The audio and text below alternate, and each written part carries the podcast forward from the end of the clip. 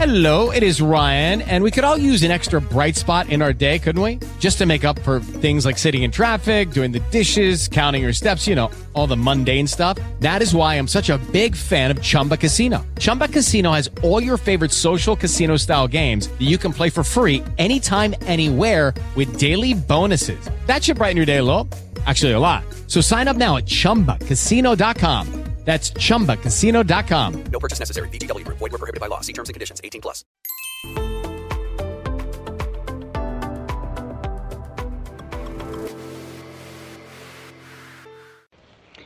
Hoy dedico mi artículo a la política española, las dificultades, las complicaciones que hay para alcanzar acuerdos y lo he titulado La guerra política interminable.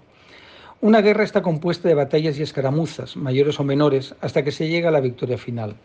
Es verdad que hay conflictos pocos donde al final no hay ni ganadores ni perdedores. En otros se impone la propaganda, como sucedió con la famosa batalla de Kadesh entre egipcios e hititas. Ramsés II decidió seguir la política expansiva de su padre, Seti I, y atacó a los hititas en Palestina y siguió hacia Siria, donde se encontró con sus enemigos. El combate de carros que se libró junto al río Orontes fue uno de los mayores de la historia y una carnicería que no dejó un claro vencedor aunque Ramsés consiguió un resultado honroso cuando la derrota parecía inevitable. A pesar de lo sucedido, ambos contendientes se declararon vencedores y siempre me ha fascinado que el faraón decorara sus templos con relieves para conmemorar aquella victoria. La realidad es que no hubo un resultado concluyente. Es lo que podrían hacer tanto el PP como el PSOE en sus respectivas sedes de las calles Génova y Ferraz, con la multitud de batallas y escaramuzas que llevan protagonizando desde hace años. Es posible que ambos contendientes se sientan gratificados con el premio de la Moncloa, pero no hay más que ver cómo acabó Rajoy y la crisis que sumió su partido, o el calvario que vive Sánchez con sus socios de gobierno, que son una auténtica pesadilla. No hay duda de que deben añorar los tiempos del bipartidismo imperfecto que tan fructíferos resultados ha dado a España desde la transición. La estabilidad política se traslada a la sociedad y la economía. En cambio, ahora tenemos conflictos con todo y solo los sectarios y fanáticos políticos y mediáticos que jalean a sus respectivos equipos están felices con la situación. La incapacidad de llegar a acuerdos se ha convertido en un grave problema que afecta a organismos constitucionales, la recuperación económica, la política exterior, la educación en todos sus niveles. La relación es tan amplia como inquietante. Es verdad que añoro la capacidad que existe en otros países a la hora de establecer diálogos fructíferos en temas importantes e incluso en hacer coaliciones coherentes ideológicamente, aunque se asuman riesgos de desgaste electoral. Pero tenemos el caso de Alemania, donde es posible que los socialdemócratas, que eran los socios de Merkel, puedan ganar las elecciones.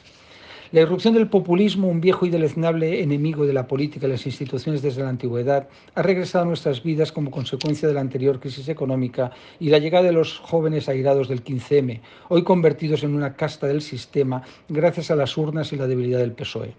La demagogia es moneda de cambio y la política se divide en buenos y malos, aunque es un concepto difuso más propio de las malas películas de serie B.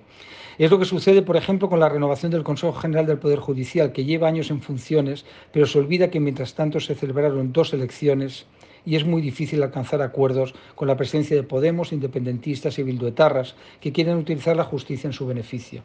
Es un poder del Estado que debería estar siempre al margen de las trifulcas políticas. El PSOE y el PP están rememorando la batalla de Kadesh y al final habrá un acuerdo, salvo que quieran mantener esta situación escandalosa hasta después de las próximas elecciones de 2023. No habrá ni vencedores ni vencidos, sino simplemente dos fracasados y una perdedora que será la justicia. Otra batalla absurda la tenemos con la economía, donde la fuerza de España sería enorme si ambos partidos fueran capaces de resolver sus diferencias y presentar un frente unido. No solo estoy pensando en esos socios europeos, sino sobre todo en los inversores y la necesidad de seguridad jurídica y estabilidad que necesitan para tomar sus decisiones. El panorama español es bastante desincentivador. Somos un país excelente para crecer y atraer capitales, pero estamos ensimismados en nuestras guerras partidistas. El coste de oportunidad es enorme, pero solo piensan en la próxima contienda electoral, vigilar las encuestas y dedicarse a la propaganda. Lo que sucede con el escándalo del precio de la luz es otro ejemplo de disparate nacional. Sin entrar en las locuras podemitas de empresas públicas, porque en lugar de resolver el tema se busca culpables que no lo son y no se quitan los pufos gubernamentales que colocaron los gobiernos socialistas y populares del recibo de la luz. La batalla en todos los niveles de la educación es muy angustiosa, porque hablamos de nuestro futuro como sociedad. En lugar de aparcar la ideología, nos encontramos con la catastrófica ley CELA, solo superada por el bodrio que destrozará el sistema universitario gracias a las disparatadas ocurrencias del ministro Castells. Es uno de los temas en los que debería existir una auténtica política de Estado, pero se prefiere la ideología en vena y el sectarismo más desaforado.